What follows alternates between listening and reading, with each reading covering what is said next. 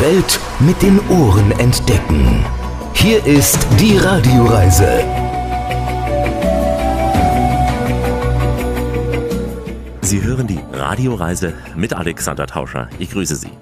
Diesmal geht es von Stralsund nach Rügen. Wir treten in die Pedale mit der Mecklenburger Radtour freuen Sie sich unter anderem auf die Hansestadt am Strelasund mit der Gorch Fock und dem Ozeaneum.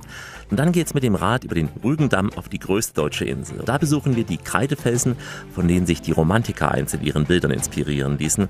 Wir erkunden den ruhigen, unbekannten Süden der Insel und ernähren uns auch noch ganz basisch. Und wir treffen Insulaner, die als Auswanderer hierher kamen.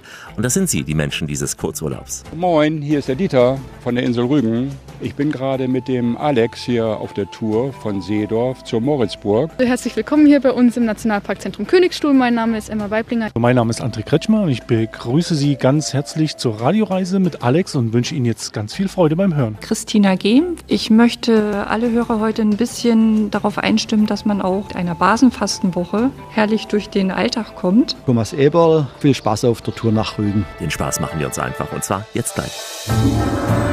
Die Radioreise mit Alexander Tauscher.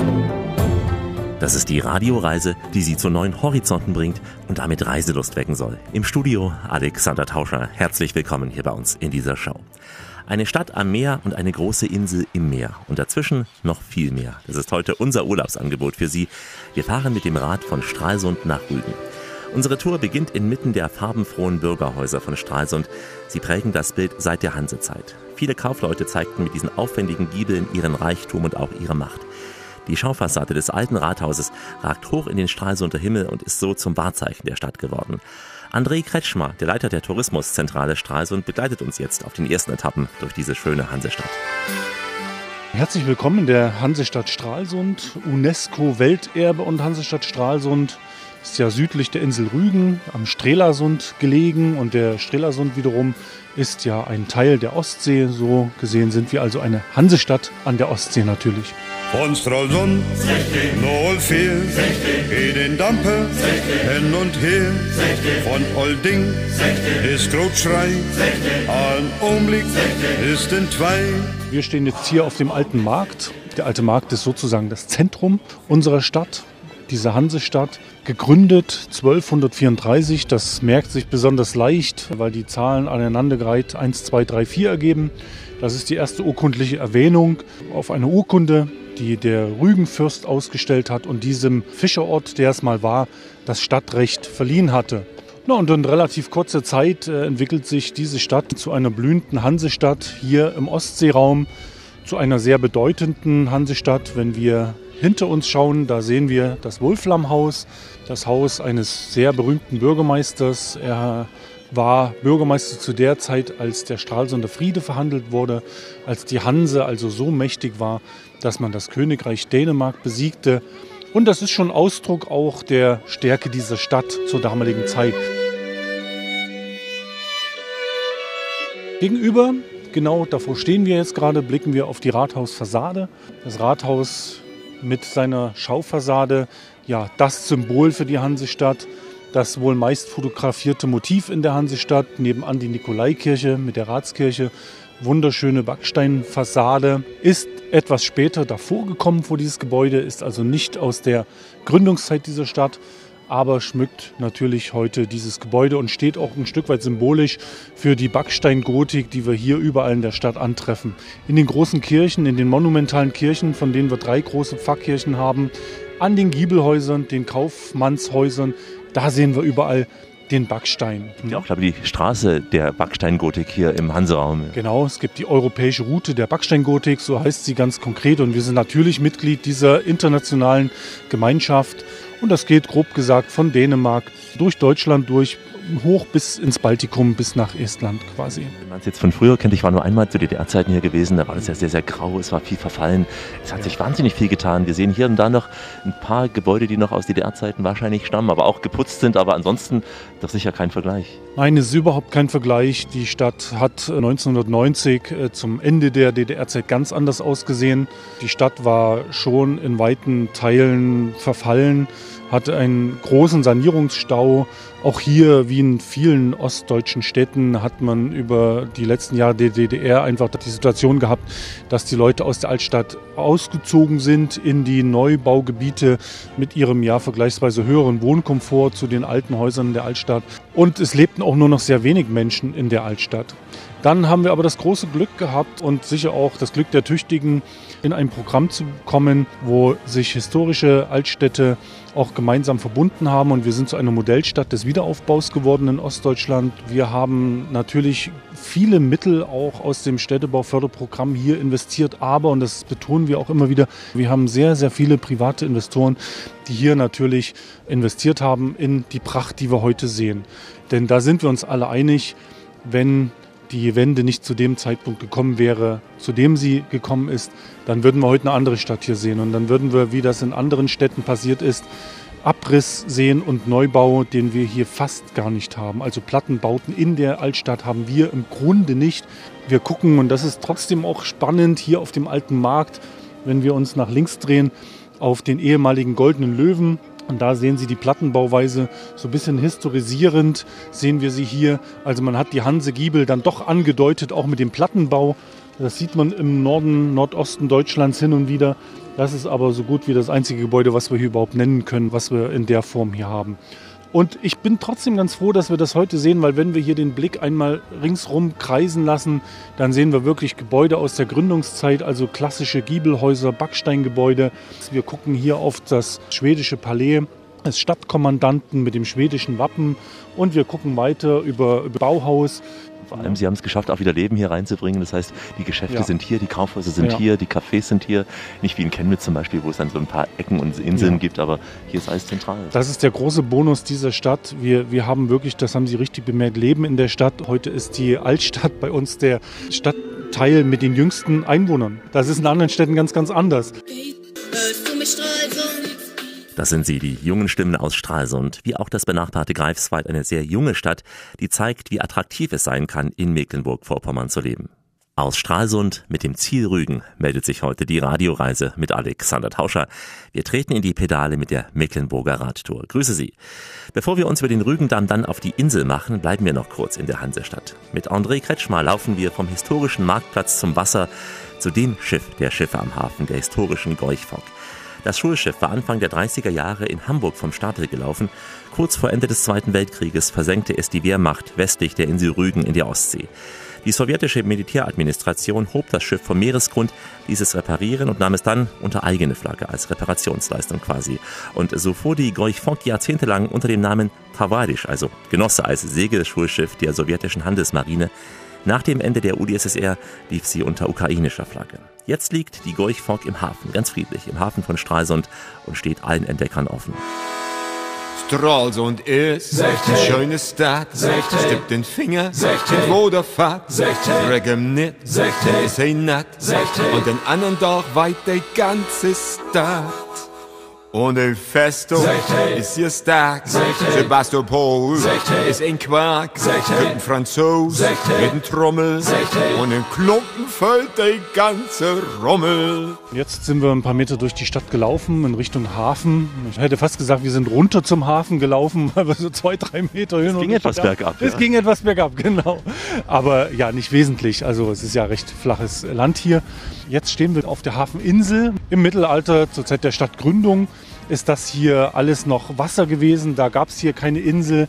Diese Insel, auf der wir stehen, ist quasi erst entstanden, als man die Stadt, die eine Festung war, entfestet hat. Zur Zeit der Preußen, also nach den Schweden kamen die Preußen.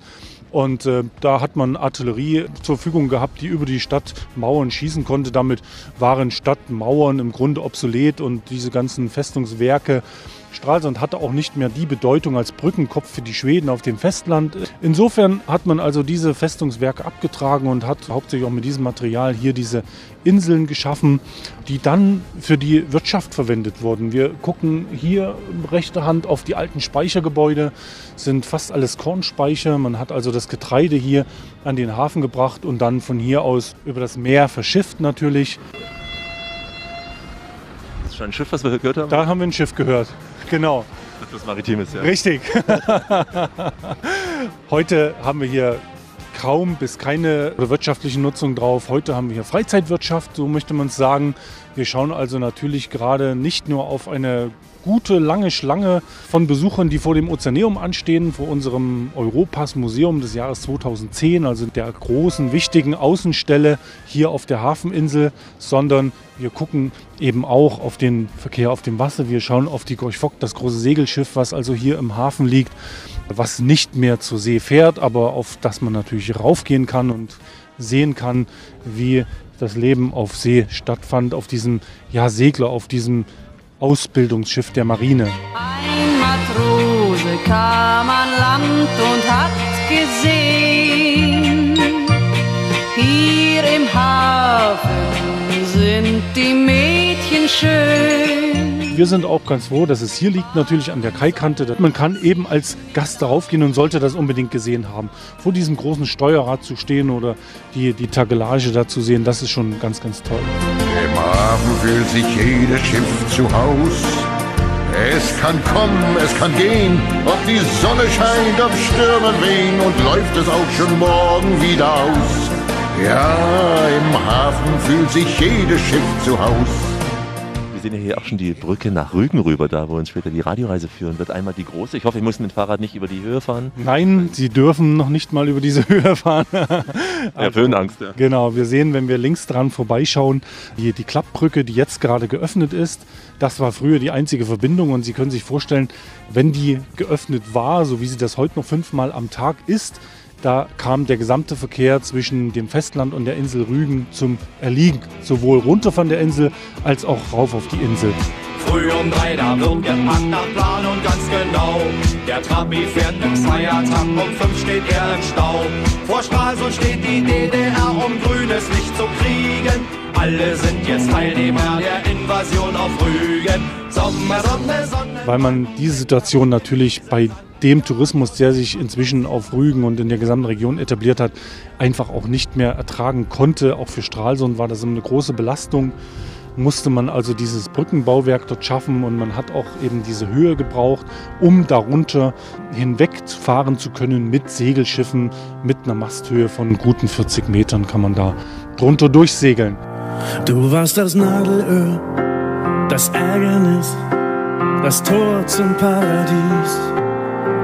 Du warst die Straße ins Glück, der verstopfte Kanal, wo jeder Trabi-Fahrer Nerven ließ. Du warst der erste Blick auf den Strelasund, du warst der erste Geruch vom Meer. Du warst der letzte Blick, das letzte Urlaubsgefühl, Richtung Stralsund fuhr es sich so schwer. Und insofern haben wir also diese ständige Verbindung jetzt. Sie sehen die Busse darüber fahren, aber für Fußgänger und Radfahrer ist die große Brücke gesperrt. Unten über die kleine, den alten Rügendamm, fährt nach wie vor der Zug natürlich entsprechend und fahren die Autos, fahren die Radfahrer und gehen die Fußgänger. Ja, darüber fahren wir gleich mit dem Drahtesel der Mecklenburger Radtour. Noch eine Etappe aber bleiben wir hier am Hafen von Stralsund. Aus der Anstalt des guten Geschmacks. Die Radioreise mit Alexander Tauscher. Heute unterwegs mit der Mecklenburger Radtour von Stralsund nach Rügen. Die schönste Kulisse von Stralsund ist die vom Wasser aus bei einer Hafenrundfahrt. Unter der neuen Rügenbrücke hindurch geht es an der Volkswerft und den großen Containerschiffern vorbei. Dann passieren sie die kleine Insel Dänholm im Strelasund und die liegt nämlich genau zwischen Stralsund und der Insel Rügen. Das Schiff fährt später weiter am kleinen Seebad Altefähr vorbei, übrigens am Südrand von Rügen gelegen und dann öffnet sich diese berühmte Silhouette von Stralsund. Und auf uns warten da am Hafen von Stralsund André Kretschmer und Udo Lindenberg. Den ganzen Tag sitz ich am Hafen. Die Schiffe laufen ein und aus. Jetzt haben wir hier den Standort noch mal ein bisschen gewechselt und äh, sind, ich hätte fast gesagt, Richtung Norden gegangen. Wir sehen also jetzt auf der Hafeninsel über die City Marina hinweg, die schon gut gefüllt ist, wo also wirklich viele, viele Segelboote liegen. Das sind äh, sehr viele Einheimische, die hier segeln. Wir haben aber auch ganz viele Gastlieger. Wir haben viele skandinavische Gäste, die von Schweden hier rüber segeln. Die Dänen fahren gerne entlang der Ostseeküste, meist verbunden mit einem Rundrügen-Turn. Und wenn man Rundrügen segelt, dann kommt man an Stralsund natürlich überhaupt gar nicht vorbei. Und das ist auch gut so, denn hier ankert man, das sagen wir immer gern, mitten in der Stadt. Und äh, wir sehen das ja, Blick nach links, schon haben wir wieder die Kirchen und die Gebäude der Altstadt und man ankert sozusagen direkt vorm Rathaus. Hiddensee, ein Tag im Sonnenglanz. Hiddensee und abends Beat und Sweet und schon ein Tanz. Hiddensee, um uns ein Zaubermeer. Hiddensee, so leicht, so schwer. Wenn der Blick dann weiter hinweg geht über das Wasser, über die City Marina und den sich daran anschließenden Strelasund, dann sehen wir also ganz im Norden die Insel Hittensee. Da geht der Blick also dann wirklich auch auf die richtige Ostsee sozusagen, auf das offene Wasser. Genau, aber noch ist ja hier Bodden. Aber noch ist hier Bodden, ganz genau. Und äh, die frühere wichtigste Ansteuerung über Norden, die heute nicht mehr ganz so wichtig ist, über die schauen wir hier also hinweg. Ja, und sehen dann eben dieses kleine autofreie Eiland, auf das so viele wollen. Es gibt halt keine Autos auf der Insel.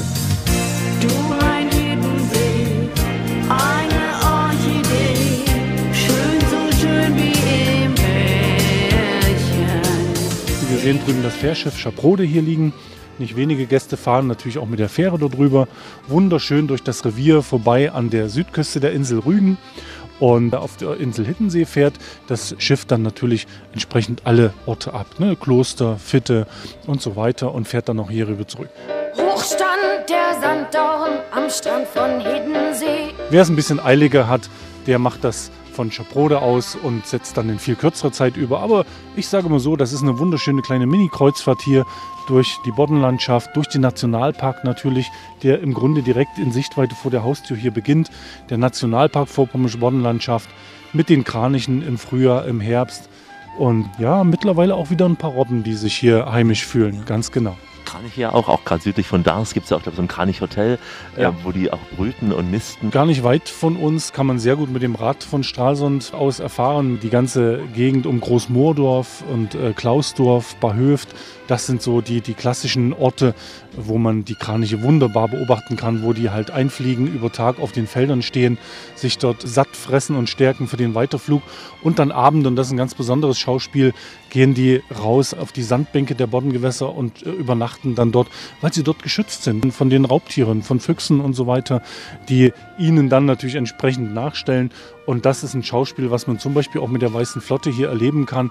Also eine Kranich-Rundfahrt, da sieht man dann also die Tausende von Kraniche einschweben über das Wasser und das ist schon ein ganz toller Eindruck am Abend. So ein Tagesausflug auf Hiddensee ist sicher auch ein Kontrast zu dem doch wuseligen Stralsund. perfekte Ergänzung.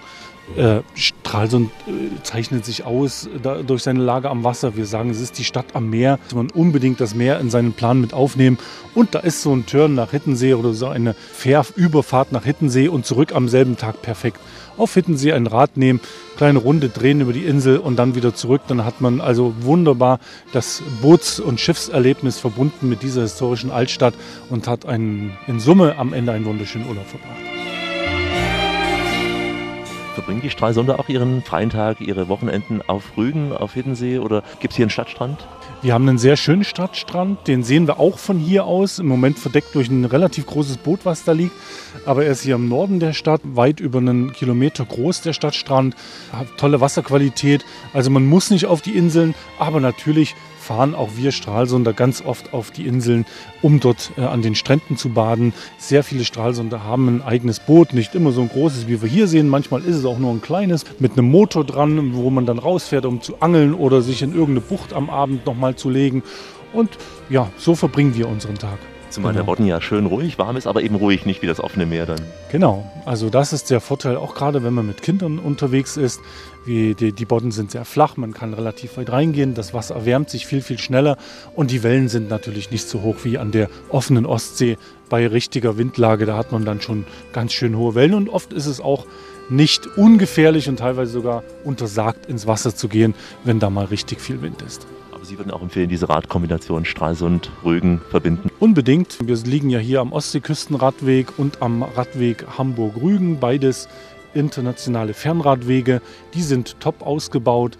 Wir haben eine gute Infrastruktur da dran. Man kann die sehr gut erradeln und man hat einfach eine wunderschöne Gegend, die man durchradelt, denn man fährt eigentlich immer irgendwo am Wasser entlang.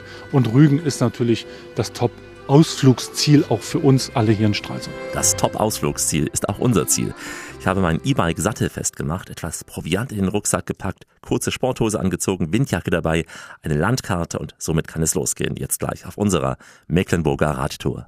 Auf Deutschlands größter Insel gibt es viel zu entdecken und wir nehmen dazu den Drahtesel mit der Mecklenburger Radtour unterwegs auf Rügen. Alexander Tauscher mit dieser Radioreise und Sie bei uns, Huckepack, grüße Sie. Ja, wir radeln durch tiefgrüne Wälder, vorbei am seidenglatten Meer, entlang kleiner Kanäle und durch sonnengelbe Raps- und rote Mondfelder. Deutschland und Europa, sie locken ja mit zahlreichen Fern- und Rundwegen für Radfahrer. Allein in Deutschland, Dänemark und Österreich gibt es rund 50 zertifizierte Radfernwege und das auf rund 14.000 Kilometern. Mehr als 5500 Gastbetriebe in Deutschland sind inzwischen auf Radurlauber eingestellt und bieten abschließbare Stellplätze für Fahrräder an, notwendiges Zubehör oder auch einen Trockenraum für Gepäck und Tourenbegleitung und natürlich auch Ladestationen für E-Bikes. Ganz wichtig, habe ich auch gemerkt. Thomas Eber, Geschäftsführer der Mecklenburger Radtour, begleitet uns jetzt von Stralsund auf die größte deutsche Insel. Wir fahren nach Rügen, den Wind dort wieder spüren. Lass uns das Leben zelebrieren. Zunächst mal geht man ja über die Altstadt Stralsund zur Ziegelgrabenbrücke. Das ist die Brücke, die über den alten Rügendamm führt. Und über diese Brücke führt auch ein Fuß- und Radweg, sodass man die knapp zweieinhalb Kilometer über den Strelasund mit dem Fahrrad wunderbar rüberradeln kann und dann auch die Sicht hat über den Strelasund raus Richtung Hiddensee beziehungsweise in die andere Richtung, Süden runter Richtung Greifswald, den Sund sieht und auf der anderen Seite am Altefährer Ufer rauskommt. Am Altefährer Ufer hat man die Möglichkeit dann entweder über die alten Bahnstrecken und die Ortschaften Gusto, Poseritz, Garz Richtung Osten zu den Seebädern zu radeln oder man folgt zunächst noch einmal einem neu gebauten Radweg, der direkt nach Rambin führt, wo es eine touristische Attraktion, die Inselbrauerei und die Pommernkarte gibt. Und dann äh, taucht man auch schon ab und äh, geht so durch die stille Mitte der Insel weiter Richtung Bergen bzw. Putbus und dann zu den Seebädern mit dem Fahrrad. Das sind ja gerade im Süden auch die sehr schön ausgebauten Radwege, südlich von Bergen gelegen, rüber ans Ostufer. Die Radwege sind unten an der Küste am Greifswalder Bodden wunderbar ausgebaut. Die Landschaft ist auch traumhaft schön, weil man dort immer die Küste und den Greifswalder Bodden sowie auch den Blick auf die Insel Film und das Mönchgut hat und so auf wunderschönen Wegen von Ort zu Ort, mal ein Stückchen auch durch den Wald, dann wieder durch leicht wellige Landschaft bis an die Granitz rüberkommt, wo man dann hinter der Granitz entweder Binzelin oder die Seebäder Barbe hat mit Gören. In dieser Radioreise sind wir ja zentral untergebracht in Bergen. Von da aus kann man dann auch nach Nordwesten radeln. Was empfiehlt sich da unter anderem? Dort empfiehlt sich, wenn man in Bergen ist, natürlich der Ausflug überall wie in die Banzelwitzer Berge. Man kommt dort äh, das Westufer des großen Jasmunderbodden und kann dort durch das Muttland, also die Hauptinsel, auch wunderschön rundradeln, um die Landschaft in der Inselmitte zu erleben mit Weidenfeldern, aber auch abwechslungsreich wellige Landschaft, so dass man mal über einen leichten kleinen Hügel rüber, wieder in eine Senkerin, vielleicht auch mal einen kleinen See, ein Stück Wald, Gutshäuser, Ferienhäuser, also richtig Insellandschaft pur erleben kann. Der Nordwesten, Dranske und dann schon der Blick rüber nach Hiddensee ist ja für viele auch unbekannt, die jetzt Rügen nur mit Binz, Selin, Barbe assoziieren. Zum Kap Arkona hoch führen natürlich auch Radwege. Wenn man von der Inselmitte kommt, hat man die Möglichkeit über Lizo, das ist die äh, Stelle zwischen Großen und Kleinen Jasmunderbodden, weiter Richtung Sagard zu radeln und kommt dann von Sagard nach Klove und über die Schabe hoch nach Vito. Und Vito selber ist mit Radwegen sehr gut erschlossen. Man kann dort auch wirklich einmal rund über Kap Arkona, Transke, zur Vitoer Fähre und zurück nach Brege Julius radeln. Direkt bis zu den Kreisefelsen, bis zum Nationalpark kann man auch radeln. Man kann direkt zum Nationalpark bzw. zum Königsstuhl radeln. Das geht von Sassnitz aus, beziehungsweise auch, wenn man vom Norden kommt, über Klove, äh, Schloss Spieger. Dann geht es hoch über die Anhöhen des Jasmund, hat man Radwege, die direkt hochführen nach Lohme und von Lohme aus zum Königsstuhl. Ich war so gerne Rad. Ich war so gerne würdest du die Schwierigkeit beschreiben des Radurlaubs auf Rügen? Es ist ja nicht immer eben, also es sind dann schon Hügel auch unterwegs. Muss man etwas mehr Zeit einplanen, als man vielleicht auf der Karte sich das ausmalen würde? Es hängt davon ab, wo man lang radelt. Es hat auf Rügen natürlich auch die Berge. Das ist einmal, wenn man die Stubnitz nimmt oder auf den Jasmund äh, hochradelt, haben wir den Piekberg, der mit äh, knapp über 160 Meter der höchste Punkt der Insel ist. Und wenn man äh, zwischen Binz und Selin sich bewegt und man radelt über die Granitz, dann kommt man, wenn man hoch zum Jagdschloss Granitz radelt, auch mal auf 101 Meter, denn das ist der Punkt, auf dem das Jagdschloss steht. Der Tempelberg hat diese äh, Höhe. Und wenn man von äh, Selin aus losfährt, Selin liegt ja auch am Steilufer und ist auch gut 15 Meter über Meeresspiegel. Wenn man äh, zur Seebrücke geht und dann den Radweg durch den Wald über den Schwarzen See zum Jagdschloss radelt, dann hat man natürlich bergige. Aber ansonsten ist die Insel Rügen zum Radeln wunderbar. Es ist äh, von Binz durch Prora durch nach Mukran alles flach zu radeln. Wunderschöner Radweg, kann man rüberfahren zu dem Fährhafen. Man kann über die Inselmitte radeln, hat dort leicht wellige Landschaft und die Topografie ist so, dass es nicht flach wie Holland ist, aber deswegen halt auch nicht langweilig wie Holland ist, sondern abwechslungsreich zum Fahrradfahren. Weißt du, diese frische Brise, also Ostwind, der hier weht? Wenn wir jetzt mehr den Kontinentalklima-Einfluss haben, da hat man oft eine sehr stabile Wetterlage und dann ist der Wind meist auch der Ostwind, der über die Ostsee aus dem Baltikum her sozusagen den blauen Himmel zaubert. Blauer Himmel und Sonnenschein, weiße Segel im Wind und wir beide dann ganz allein. Was kann schöner sein? Blauer Himmel und Sonnenschein. Drücken wir mal fest die Daumen, dass dieses Duo uns auf dieser Mecklenburger Radtour treu sein wird. Wir radeln dann weiter zu den Kreidefelsen im Norden und nach Seedorf im Süden der Insel. Wie immer an dieser Stelle, auf Weiterhören. Die Welt mit den Ohren entdecken. Hier ist die Radioreise mit Alexander Tauscher. Richtet auf eure Lauscher, denn hier spricht der Tauscher, der Alexander, grüßt sie alle miteinander und wünscht auf diese Weise eine schöne Radioreise. Heute unterwegs zwischen Dünen und Schilf, nah am Wasser und immer mit besten Aussichten. Wir sind auf der Insel Rügen. Dunkle, mächtige Buchenwälder, weiße Kreidefelsen und die Brandung des Meeres, all das vereint der Nationalpark Jasmund. Das Symbol des Parkes ist ganz sicher die Kreideküste von Jasmund mit dem riesigen Kreidefelsen. Diese Landschaft zieht seit Jahrhunderten nicht nur uns Besucher, also Wanderer an, auch die Künstler damals in ihren Bann. Die Kreidefelsen, sie leuchten so weiß, weil immer wieder auch am Rand Kreide abbricht. Ich war an einem sommerlichen Tag an dieser Kreideküste, aber hier trug der Wind ganz dichte Nebelwolken vom Meer in diese Buchenwälder, sodass sich dieser romantische Eindruck einfach verstärkte. Im Rundgang geht's gleich mit der Nationalparkführerin Emma Weiblinger und der Marketingkollegin Franziska Trommer. Herzlich willkommen bei uns. Es kam allerdings auch schon 200 Jahre vor Ihnen, um hier Besucher hoch zur Kreideküste, um hier die Natur zu genießen. Damals wurde hier 1801 eine erste Hütte gebaut als Notunterkunft für Wanderer. Das war auch sehr beliebt, es hat sehr viele Leute angelockt, unter anderem natürlich auch ganz viele Maler und Künstler Künstler, zum Beispiel hier den berühmtesten Caspar David Friedrich, der war hier sehr oft oben, kam gebürtig aus Greifswald. Da war der Weg ja nicht so weit und deswegen hat er hier sehr oft die Kreideküste gezeichnet. Und sein berühmtestes Bild, natürlich die Kreidefelsen auf Rügen, ist hier 1818 entstanden. Das war seine Hochzeitsreise, die er hier abgebildet hat. Die Gemälde und Kunstwerke von ganz vielen anderen Künstlern haben natürlich ganz viele Leute hier angelockt. Der Tourismus wurde immer weiter angekurbelt. Und dann ist hier 1818 auch ein richtiges Gasthaus entstanden. 1890 ist hier auch ein richtiges Hotel entstanden und das ist hier unser Gebäude, wo dann auch die Ausstellung drin ist. Und 100 Jahre später hier, also 1990, wurde dann der Nationalpark gegründet und 2011 dann Teile des Buchenwaldes zum UNESCO-Weltnaturerbe dazugezählt.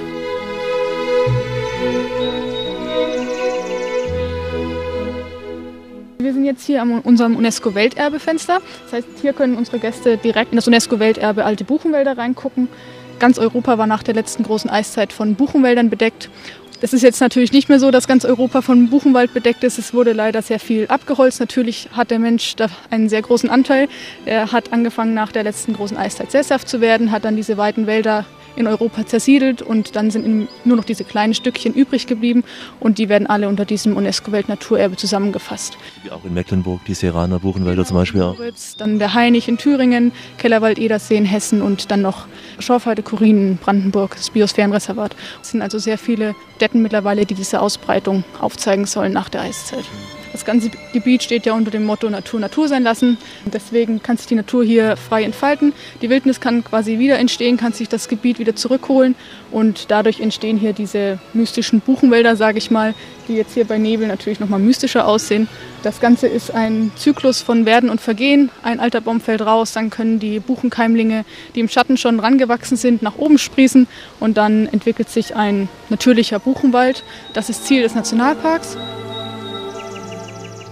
Jetzt sind wir auf dem Königsstuhl hier, heute eingehüllt in Nebelschwaden. Und links und rechts sieht man natürlich auch nochmal Kreide. Also wir haben die Viktoriasicht und auf der anderen Seite den Feuerregenfelsen, die natürlich auch nochmal hier ein sehr beliebtes Fotomotiv sind für alle, die hier hochkommen. Wenn man den Königsstuhl direkt, ja, wenn man draufsteht, nicht von der Seite sieht. Diese Kreide hier ist über 70 Millionen Jahre alt und ist hier an Ort und Stelle entstanden. Da gab es ein riesiges Kreidemeer über ganz Osteuropa und dort lebten kleine Mikroorganismen mit Kalkschalen und Kalkpanzern. Wenn die gestorben sind, hat sich das am Meeresboden angesammelt und dann sind hier diese Kreideschichten entstanden. Das hat natürlich enorm lange gedauert, ist nur ein halber Millimeter im Jahr entstanden und hier die Viktoriasicht ist 100 Meter hoch, der Königsstuhl 118 Meter ist hier der höchste Punkt. Und wenn man das Ganze dann mal hochrechnet, kommt man auf ca. 200.000 Jahre. Also solche enormen Zeitspannen hat es hier gebraucht, bis sich allein durch diese Ablagerungen im Kreidemeer solche Höhen an Kreide gebildet haben. In diese Kreide eingelagert sind auch ganz viele Steine und Fossilien aus der Kreidezeit. Also es ist wie ein kleines Geschichtsbuch, wenn man hier reinguckt. Solche Fossilien findet man eben hier am Strand. Immer wenn hier irgendwie Kreide abbricht oder sowas, dann spült sich das ins Meer, wird dann ausgegangen ausgewaschen, die Kreide setzt sich dann am Meeresboden auch ab und dann bleiben eben diese Steine und Fossilien hier am Strand liegen und die kann man dann sehr schön hier finden, eben vor allem nach Abbrüchen. Der Zahn der Zeit nagt hier enorm an den Kreidefelsen. Die auch an dieser Aussichtsplattform äh, wird die auch angefressen, so von ja. links und rechts? Ja? Auf jeden Fall. Also der Königsstuhl auch von unten, der hat schon einen leichten Überhang. Ist das Meer hier unten auch etwas weißer durch diese Kreideablagerungen? Heute sieht man es leider nicht so schön wegen dem Nebel, aber es sieht hier manchmal aus wie in der Karibik. Meeresboden ist teilweise Kreide, also weiß. Und wenn dann das Licht richtig steht, dann ist das sehr türkis. Und das sieht dann schon sehr toll aus, ja.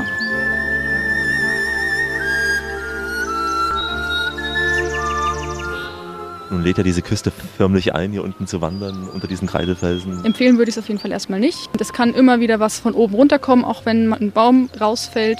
Das ist auch schon sehr gefährlich für die, die unten stehen. Und wenn dann tatsächlich mal was passiert, hier ist schon oft was passiert, dann ist das auf jeden Fall nicht ratsam, da unten drunter zu stehen. Und man kommt ja auch nicht schnell weg. Das Ganze ist Blockstrand, zwölf Kilometer lang und das läuft sich sehr schwer. Ein Abbruch dauert circa drei Sekunden. Da haben Sie nicht viel Zeit, um wegzurennen, sage ich mal so. Deswegen ist es auf jeden Fall nicht empfehlenswert, an der Kreideküste direkt entlang zu laufen. Aber die schöne Alternative ist natürlich der Hochuferweg, den wir immer empfehlen. Das ist sozusagen der Hauptwanderweg hier, der sozusagen an der Kreideküste entlang geht. Sprich, man hat das tolle Zusammenspiel von dem alten Buchenwald, der glitzernden Ostsee und den schönen Kreidefelsen. Man sieht sie ja dann auch viel imposanter und weitläufiger auch. Aber auch hier ist es eben der dringende Rat, sich an das Wegegebot zu halten, weil man steht dann oben und man denkt, ach, man kann doch ja noch zwei zwei, drei Meter gehen und wenn man von unten guckt, sieht man, es ist eigentlich nur noch das Wurzelwerk, was sich da hält. Sprich, man erkennt die Gefahr gar nicht, wenn man oben lang läuft. Ja, es gibt ja auch die Weiße Flotte, die ja Inselrundfahrten an der Ostküste macht. Fährt sie bis zum Kreidefelsen, dass man mal vom Wasser aus sieht? Es gibt verschiedene Anbieter, die bieten dann verschiedene Kreideküstentouren an. Mit Adlerschiffe machen immer so eine Entdeckertour, wo dann immer was für Kinder auch stattfindet auf dem Schiff im Sommer als so Ferienangebot. Und die fahren dann eben von Sassnitz bis zum Kapakona hoch und dann hat man natürlich auch nochmal eine Sicht auf den Königsstuhl, den man man eben nur von der Meerseite aus haben kann. Den sieht man ja bei gutem Wetter sogar von Dänemark aus. Die Dänen sehen uns hier, wir sehen die Dänen nicht von hier aus. Also in Möhnen gibt es ja auch nochmal Kreideküste, das ist dasselbe Alter. Die haben sich zur gleichen Zeit hochgehoben, Rügen und Möhnen. Von Möhnen, die können die Kreideküste sehen, wir können sie nicht sehen. Die Dänen ungerecht. Sie sehen mehr als wir. Ja, so ist es mitunter in unserem vereinten Europa. Wenn Sie tief in die Ostsee eintauchen wollen, dann empfehle ich Ihnen das Nationalparkzentrum da drin, denn da können Sie mit einem Audioguide an den Aquarien schauen, was da so alles über und vor allem auch unter dem Meeresgrund kreucht und fleucht. Hier ist Rias, Rügen im Alex-Sattel, unterwegs mit dem Rad auf Deutschlands größter Insel. Grüße Sie hier in der Radioreise mit Alexander Tauscher.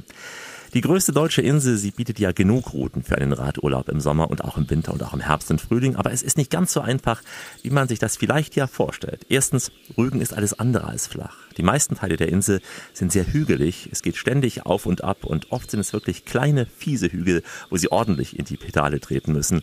Daher mein Tipp, ein E-Bike, wenn es geht. Ich bin auch zum ersten Mal über mehrere Tage hinweg mit dem E-Bike gefahren und habe so doch ein paar Entfernungen geschafft, die sonst einfach nicht zu meistern wären. Aber man muss auch ganz offen sagen, noch ist das Radwegenetz nicht flächendeckend in dem Zustand, wie man sich das vielleicht ja wünscht und auch kennt aus anderen Teilen Deutschlands. Gerade auch in der Mitte und im Norden der Insel sind die Wege oft holprig, zum Teil sehr holprig über ganz alte Pflastersteine oder auch die enden plötzlich da und äh, mitunter fehlen auch eindeutige Beschriftungen, habe ich festgestellt. Gut ausgebaut sind die Wege im Süden, auch natürlich an der Ostküste, vor allem von Binz aus nach Norden. Dieter Harkens vom Parkhotel in Bergen nimmt uns jetzt mit in den Süden von Rügen und zwar nach Seedorf, eine sehr, sehr ruhige Region dieser Insel. Rügen, oh Rügen, bin in dich verliebt, Insel der Ruhe, des Friedens. Rügen, oh Rügen, dass es sowas gibt, ich bin in dich verliebt. Hier in Seedorf habe ich mein Segelboot liegen. Ich habe das Glück, dass ich hier einen tollen Platz gefunden habe, weil es ist auch gar nicht so einfach, hier auf der Insel einen Platz zu bekommen. Und ich wohne auch gleich in der Nähe.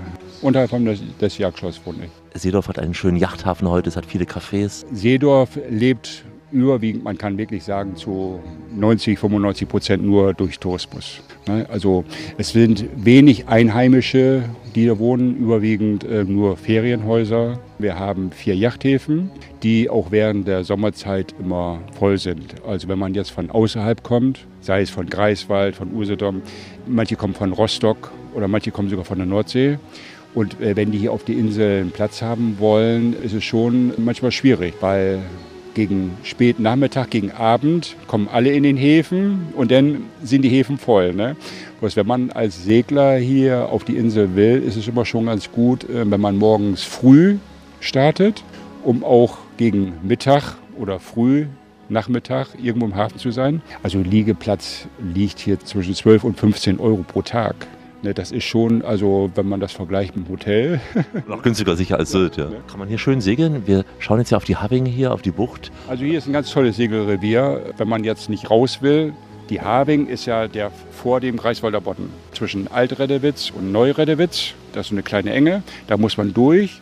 Und wenn man da durchfährt, ist man schon auf den Greifswalder Bodden. Wir machen das öfters mal so abends, dass wir sagen, ach, lass uns ja mal eben noch eine Stunde auf die Having. Ich muss ja mit Motor eben raus, so zehn Viertelstunde. Ich bin Segler, deshalb mache ich den Motor immer so schnell wie möglich aus, weil ich ganz gerne segel. Und dann segeln wir hier abends in der Having noch mal so ein, zwei Stunden, essen dann auf dem Boot abends Armbrot und genießen den Sonnenuntergang, der dann übers Boot kommt. Ist schon eine tolle Atmosphäre hier. Das traumhaft sein, also wenn man das machen kann, was andere im Urlaub machen, abends mal nach dem Dienst sich aufs Boot setzen. Ich, ich sage auch immer, wir wohnen da, wo andere Urlaub machen. Ne? Also mehr geht nicht.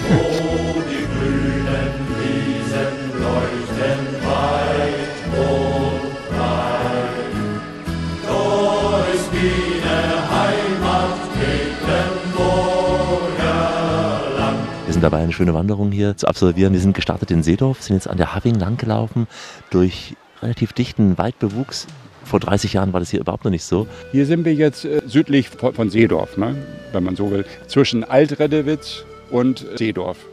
Weil da drüben ist dann Altredewitz, die, die Landzunge, wo wir jetzt äh, direkt drauf schauen. Und wenn man jetzt weiter rüber geht, äh, dann geht es nach Barbe und Selin. Das ist dann schon die, die Ostküste.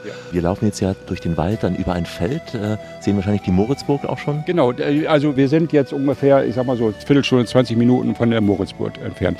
Und da gehen wir dann gleich zur Moritzburg hoch und dann laufen wir über die Felder zurück. So dieser südliche Teil Rügens ist inzwischen kein Geheimtipp mehr, aber ist nicht der Haupturlauberort. Nein, also der Haupturlaubort, kann man wirklich sagen, ist Binz. Alle zieht es nach Binz. Obwohl es ja auch Barbe gibt, Selin, Tissot, Gören. Haupt kann man wirklich sagen, ist Binz. Ne? Weil wir haben auch Gosch von Sylt im Binz. Und da, wo Gosch ist, muss man wohl sein. Ja. Und da, wo, wo Gosch ist, da muss, muss man auch hin. Ne? Weil dann kann man immer noch sagen, als Touri, ich war bei Gosch. Ne? Also, also viele haben sich dann darüber so ein bisschen mokiert und darüber aufgeregt. Hier Gosch auf Sylt. Auf Rügen. Ähm, das geht ja gar nicht, aber nach wie vor, wenn sie da vorbeikommt, dann ist knüppeldicke voll. Ne? Da kriegt man keinen Platz. Ne? Also. Das Geld ist da, ja. aber dann südlich, ich meine, die Seebäder Tiso, Gören sind ja auch schöne Seglerreviere immer gewesen. Ja, ähm, aber, äh, Surfreviere auch. Ja, da, da kann man, also zum Beispiel Tiso kann man ganz toll surfen. Kommt immer auf die Windrichtung drauf an. Ne? Je nachdem, wenn die Windrichtung günstig ist, ist er voll.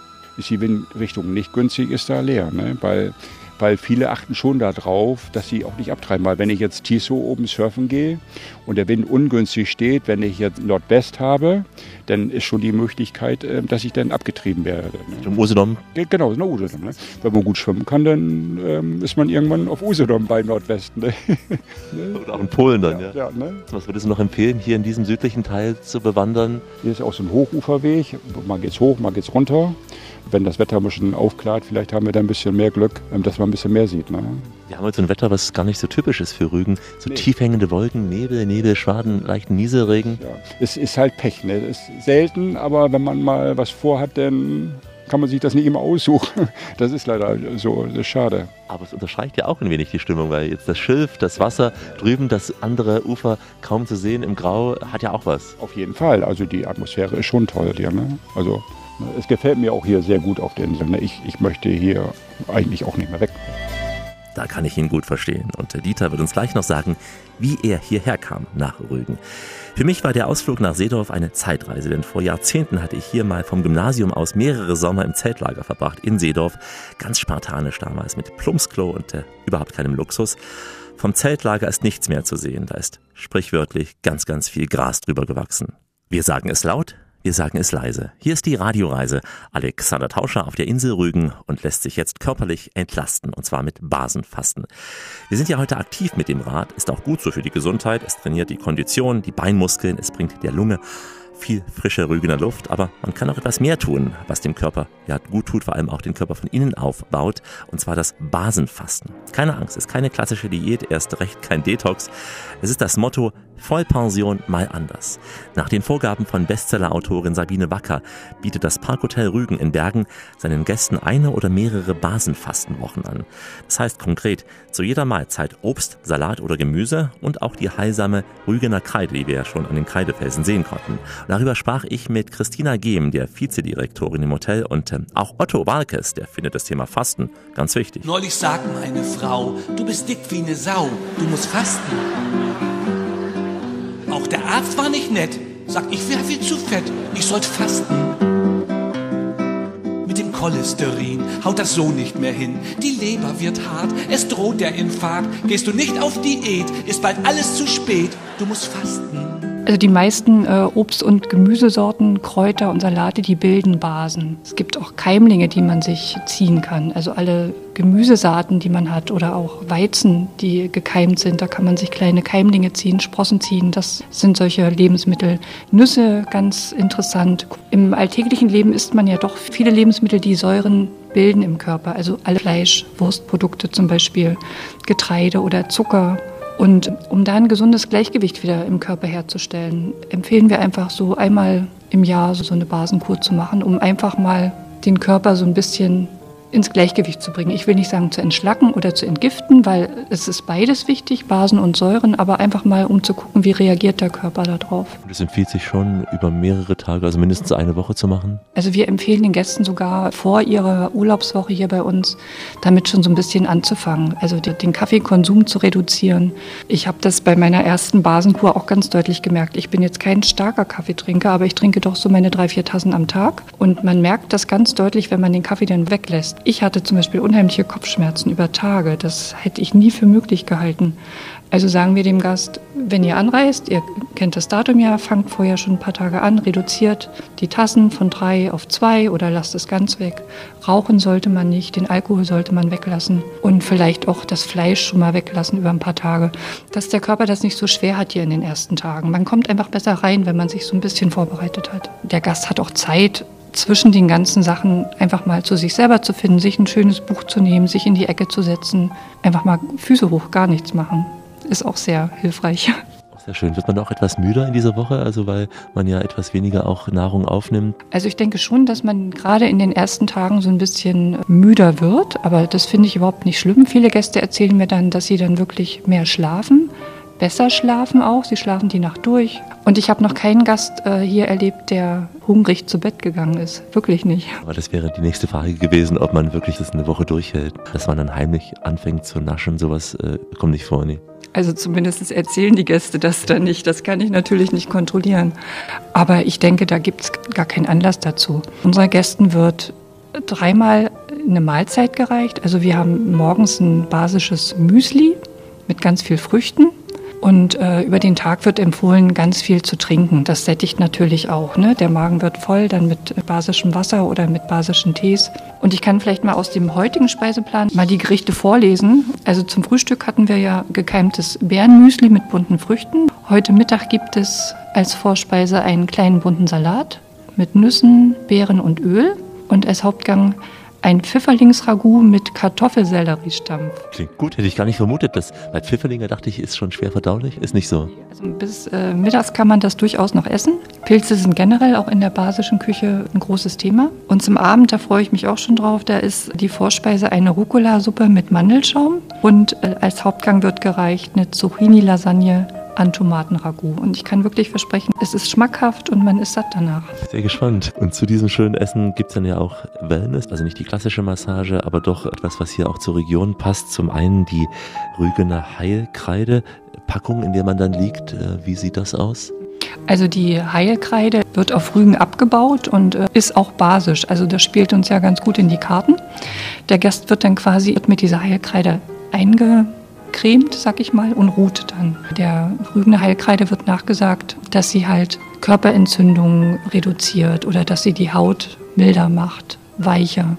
Die zweite schöne Sache sind die Kräuterwickel, die dann auf die Leber gelegt werden. Geht es darum, dann den Alkohol aus der Leber rauszuziehen? Den Restalkohol? Den Restalkohol, ja, wenn man denn welchen hat, sicherlich.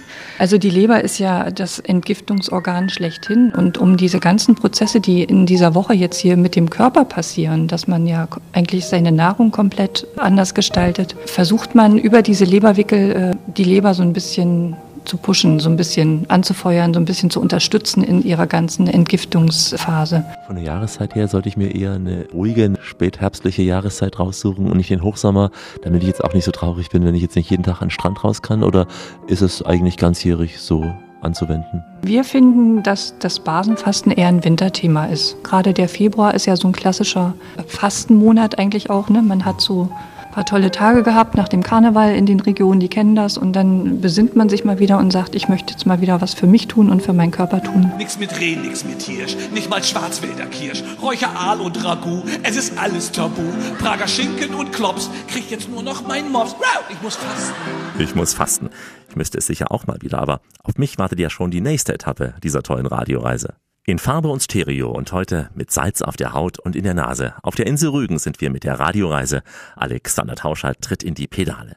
Mit einer Fläche von knapp 1000 Quadratkilometern bietet Rügen als Deutschlands größte Insel ausreichend Platz und Abwechslung für Aktivurlauber. Wanderer können zum Beispiel im Nationalpark Jasmund mit den Hügeln die Kreideküste auf den Steinstrand bewandern da oder sie wandern auf der Halbinsel Mönchgut auf den knapp 70 Meter hohen Zickerschen Alpen mit Blick auf die Bottengewässer, auf die Näherungen und Buchten. Aber auch die etwas rauere Halbinsel Wittow im Norden und auch die kleinen Schwesterinseln Ummanns und Hiddensee, sie laden doch zum Aktivurlaub ein. Das beste Radwegenetz bietet sich zwischen den Seebädern von Tiso bis hoch zum Kap Arkona. Und auf Erfrischung müssen Sie nie verzichten, denn kein Ort auf Rügen ist weiter als sieben Kilometer vom Wasser entfernt. Und so musste Dieter Herkens vom Parkhotel Rügen in Bergen auf nichts verzichten, als er vor Jahrzehnten von der Nordsee hierher an die Ostsee zog. Mit Rügen wohnt Land wohlbeheult, statt Schachtelheim, Strand, Distelbläut, der Königsthron noch Kreide thront, wo Kranichsteien alle wohnt. Dor Kapakona Licht sich dreit, sagt wird mir die Wind weit. 2010 bin ich der Liebe wegen von der Nordsee an die Ostsee gezogen. Und es hat sich so ergeben, meine Frau, die hat hier in Bergen ein großes Hotel Das Parkhotel? Das Parkhotel. Wenn meine Frau in Putbus eine Baumschule gehabt hätte, dann wäre ich heute Gärtner. ne? Also es hat sich so ergeben und so mache ich heute Personalmanagement und rechte Hand von meiner Frau. Dadurch hast du auch die Insel sehr gut kennengelernt. Die Insel habe ich damals schon nach der Wende kennengelernt, weil ich nach der Wende Jugendfreizeiten hier auf der Insel gemacht habe in Prora. Und da habe ich viele Jahre als Surflehrer und als Freizeitsportler Jugendfreizeiten mitgeleitet. Und dass ich dann nach 20 Jahren wieder auf die Insel komme, habe ich mir damals nicht träumen lassen. Ne? Was hat dich am meisten fasziniert? Diese Urwüchsigkeit hier, die Menschen? Was ich halt ganz toll finde, natürlich das Wasser und die Vielfältigkeit. Ne? Weil ich kann hier viel wandern gehen, ich kann hier viel Sport machen und es ist schon toll. Ne? Und da ich ja gern auf dem Wasser bin. Du bist ein leidenschaftlicher Radfahrer, auch Jogger hier? Ich mache sehr viel Sport und dadurch halte ich mich auch mal fit. Mir geht es auch sehr gut. Die Radwege, die müssten noch mehr ausgebaut werden, ne? weil teilweise fehlen so Verbindungsstücke, wo es dann auch manchmal nicht so ungefährlich ist, weil durch den Verkehr, der halt während der Touri-Zeit äh, sehr hoch ist, die Straßen doch schon sehr befahren sind. Ne? Also gerade jetzt hier von Zirko rüber nach Binz, wenn ich jetzt von Bergen vom Parkhotel aus nach Binz will, ich kann bis Zirko gut fahren, dann müsste ich auf fünf Kilometer Straße fahren. Genau, da muss ich fünf Kilometer Straße fahren, muss man halt ein bisschen aufpassen. Ne? Der Vorteil wiederum ist, du hast hier nicht diese Gezeiten. Also an der Nordsee hattest du ja Ebbe und Flut und konntest nicht immer raus. So, und, und hier ist natürlich vom Vorteil, ich gucke, Mensch, Wetter ist schön, ich kann aufs Wasser. Ne? An der Nordsee war es dann halt so, ich hatte frei oder ich hatte vielleicht auch Zeit, aber kein Wasser. Obwohl die Nordsee hat auch was. Ich muss dazu sagen, ich bin mit meiner Frau hier schon, schon ein paar Mal an der Nordsee gewesen. Die mag die Nordsee auch ganz gerne. Meine Frau ist nicht so leidenschaftliche Wassersportlerin wie ich. Ich lebe das schon aus und sie macht es halt mit. Manchmal frage ich mich, ob sie mir das mehr zuliebe macht ne? oder ob sie das auch macht, weil sie auch Spaß dran hat. Ne? Vielleicht sagt sie, jetzt bist du schon ihr zuliebe ja. vom Westen in den Osten gezogen, jetzt ja. kann ich auch mal ins Wasser. Ja. Genau. Was ist so deine Lieblingsecke hier auf der Insel Rügen? Hier gibt es viele schöne Ecken. Ne? Also man kann gar nicht sagen Lieblingsecke. Ne? Wo halt sehr toll ist, ist Altredewitz. Altredewitz ähm, ist das so eine Landzunge, die jetzt ins Wasser geht. Ja. Das Stück. Ne? Genau, vis-à-vis -vis hier. Man sieht es ja. übers Wasser, ja. Ne? Und am Ende ist so ein Unterstand, wo man dann auch, wenn man sich was mit einem Kaffee trinken kann oder so, ne, denn ich packe manchmal auch den Rucksack. Und dann packe ich den Rucksack aus und dann habe ich Kaffee dabei und ein paar Kekse oder, oder wir gehen abends Abendbrot essen. Und man hat da oben, kann man dann schön den Sonnenuntergang sehen. Ne? Und geht natürlich keiner hin, weil der Fußweg sehr weit ist. Ne, das ist mehr oder weniger so ein Geheimtipp, weil da gehen wenig Leute hin, weil da oben auch keinen Parkplatz gibt. Die Erfahrung, die ich gemacht habe, viele Touris sind äh, bequem, ähm, die möchten am liebsten so weit wie möglich mit dem Auto fahren und so wenig wie möglich laufen. Genau, das ist die Spezies. Aber kommt dir jetzt zugute, wenn du dann alleine bist. Auf jeden Fall. Ne? Und nach all diesen Jahrzehnten fühlst du dich jetzt schon ein wenig als Mecklenburger oder doch noch als Niedersachse oder ist man eher ein Mensch vom Meer und bleibt es auch?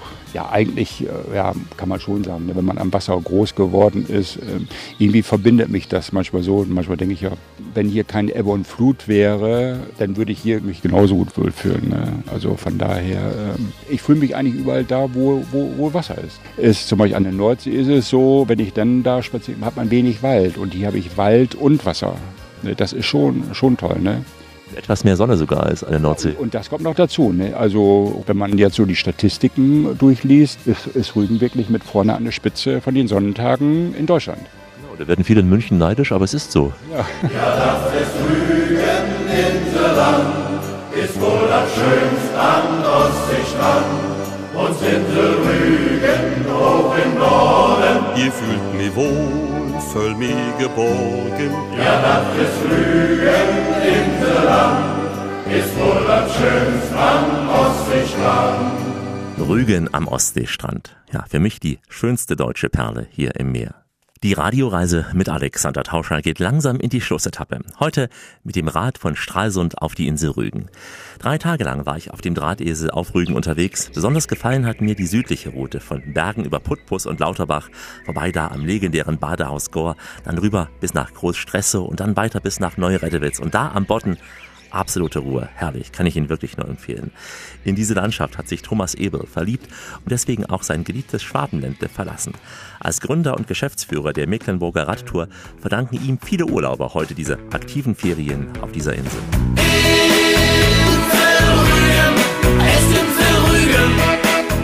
Bin gebürtiger Schwabe, komme aus dem Großraum Stuttgart und habe in der Nachwendezeit in Berlin gelebt, habe die Ostsee für mich entdeckt und fand die Ecke hier oben einfach so fantastisch, dass ich mir gesagt habe, da gehst du hin, da möchtest du leben und da schaust du das dann dein Arbeiten und das berufliche, ich bin Touristiker, du hier umsetzen kannst. Und in der Zeit nach der Wende 92 habe ich die Region für mein Unternehmen, die Mecklenburger Radtour, radtouristisch erschlossen. Und wir haben uns viele Reisen ausgedacht und dann unser Reiseprogramm über Rügen hinaus in Mecklenburg-Vorpommern und andere Regionen hin nach Dänemark, Brandenburg und im Bereich der neuen Bundesländer rüber bis Schleswig-Holstein erweitert. Du warst ein richtiger Pionier des Tourismus. Du hast etwas geschaffen, was es bis dato nicht gab hier. Wir sind auf der einen Seite richtig die Pioniere, die dann in den 90er Jahren Radrundreisen und Konzepte und auch Radstrecken sich ausgedacht haben. So zum Beispiel auch Ideengeber waren für die Tourismusverbände, für den Fernradweg Berlin-Kopenhagen und der wurde dann in den 90er Jahren auch vom Tourismusverband damals von Bernd Fischer aufgegriffen und wurde mit Brandenburg, Berlin und East Dänemarks Touristbüro für Dänemark äh, umgesetzt und so ist dann auch der Radweg Berlin-Kopenhagen entstanden. Wahnsinn, und ist schon ein Bekannter inzwischen, den man ja auch durch die Seenplatte ratet immer wieder sieht. Also das Schild Berlin-Kopenhagen, faktisch eure Idee. Der Radweg ist unsere Idee, die Umsetzung selber haben dann die Kreise und die Tourismusregion selber gemacht. Das Konzept oder die Idee ist Mecklenburger Radtour. Wenn ich jetzt Urlaub mit euch machen will, ich suche mir jetzt eine Strecke raus und ihr sorgt auch dafür, dass das Gepäck transportiert wird? Es ist so, dass wir schon äh, fertig äh, ausgedachte Radrundreisen haben, die äh, thematisch aufbereitet sind, so wie man jetzt mit uns rund Rügen radeln kann. Es ist eine Radstrecke, die einmal um die Insel führt. Es gibt auch Radtouren, die die Insel Rügen thematisch aufgreifen, sodass man sich auch Schlösser Herrenhäuser anschauen kann, die als Leistung beinhalten, dass wir die Hotels dann für jeden Gast, der mit uns reist, individuell buchen, den Gepäcktransport für die Reise organisieren. Wer möchte, bekommt von uns auch ein Mietrad und es gibt dazu auch noch die dokumentierten Reiseunterlagen mit einem Routenheft das eine Streckenempfehlung mit aufzeigt, einer entsprechenden Radkarte, sodass man sich darüber aus orientieren kann. Und wer es digital möchte, bekommt von uns natürlich auch noch den GPS-Track zu dem Routing, welches wir empfehlen und kann dann auch mit iPad oder Handy auf die Schnelle navigieren oder das beim Abendbrot vielleicht auch in puncto Vorfreude sich mal anschauen, was ihn am nächsten Tag erwartet. Das sind alles individuelle Reisen. Also ich alleine oder mit Partner oder Familie. Es ist keine Gruppenreise, dass man sich zehn weiteren Radfahrenden anschließt. Das ist so. Die Reisen werden wirklich für jeden Gast, der sich dann bei uns für die Reise interessiert oder die buchen möchte, individuell gebucht. Seit 2020 die Bierroute, wo man sich informieren kann, auch aktiv und mit Erfahrungen über die Brauereien hier in Mecklenburg-Vorpommern. Das war auch unsere Bieridee, dass wir an der Küste natürlich auch wunderbares Bier brauen, das man kann so sagen, dicht am Wasser gebraut ist. Und das können ja nicht nur die Franken oder die Bayern, sondern auch die Mecklenburg und Vorpommeraner. Es gibt hier oben mittlerweile schöne kleine Braumanufakturen, die Bierspezialitäten herstellen, die es so liebevoll machen, dass wir gesagt haben, es ist ein Muss, das kennenzulernen und es wäre schade, das nicht als Thema aufzugreifen. Hat das Bier hier nochmal eine eigene Würze, einen eigenen Geschmack, was Nordisches, was man rausschmeckt? Das hat es mit Sicherheit.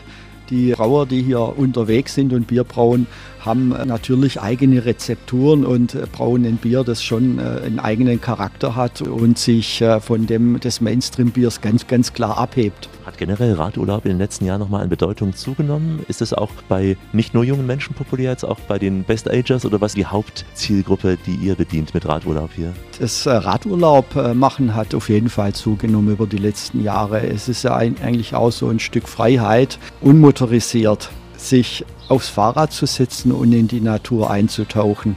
Wenn man Fahrrad fährt, hat man ja auch die Möglichkeit, alles etwas langsamer zu erleben und man entschleunigt sich dabei. Nach diesen Jahrzehnten, die du bereits jetzt nicht mehr in Schwaben bist, fühlst du dich schon als Rüganer, als Mecklenburger? Ich meine, natürlich nicht von der Aussprache her, aber gedanklich schon hier angekommen? Also ich habe die Region unheimlich lieb gewonnen. Ich mag Rügen, ich mag Stralsund. Es ist meine Heimat vor allem auch mehr Sonne als in Baden-Württemberg. Hier hat es weitaus mehr Sonne als in Baden-Württemberg. Und wenn es im Winter hier oben dunkler ist, ist es dafür im Frühling, im Sommer weitaus länger hell. Großer Vorteil. Wir fahren an die Ostsee, wir fahren ans blaue Meer. Richtung Rügen, Fischland, ist der Sonne hinterher. Der Sonne hinterher. Tun Sie es auch. Wenn Sie jetzt auf den Geschmack gekommen sind, dann können Sie den Radurlaub hier an der Küste mit uns auch gern verlängern.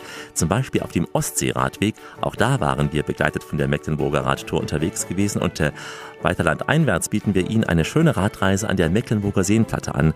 Da sind wir unterwegs gewesen zwischen Neustrelitz und Waren an der Müritz. Hören Sie mal rein, www.radioreise.de. Hier finden Sie viele weitere Radreisen an der Donau oder auch in der schwäbischen Toskana. Und dazu gibt es auch die Bilder, die wir hier in der Sendung im Kopf hoffentlich erzeugt haben, dann auch zum Vergleich. Bilder und Texte, wichtige Links und auch noch mehr Infos zum Urlaub www.radioreise.de.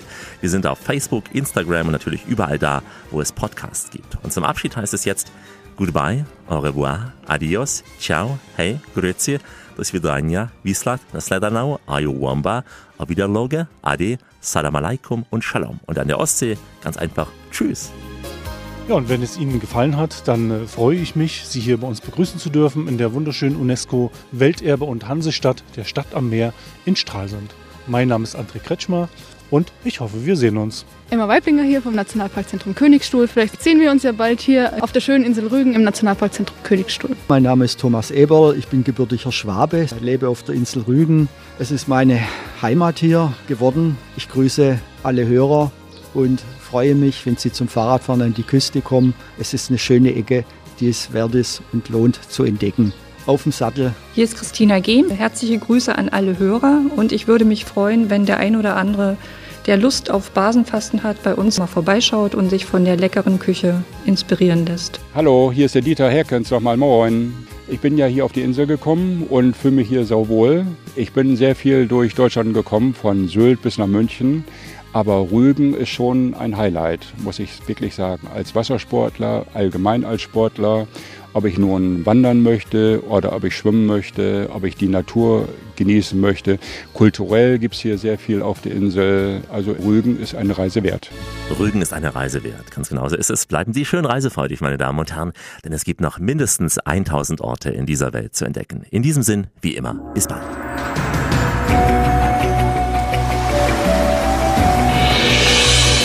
Wenn du es spürst, machen wir alles richtig. Die Radioreise mit Alexander Tauscher. Die Welt mit den Ohren entdecken.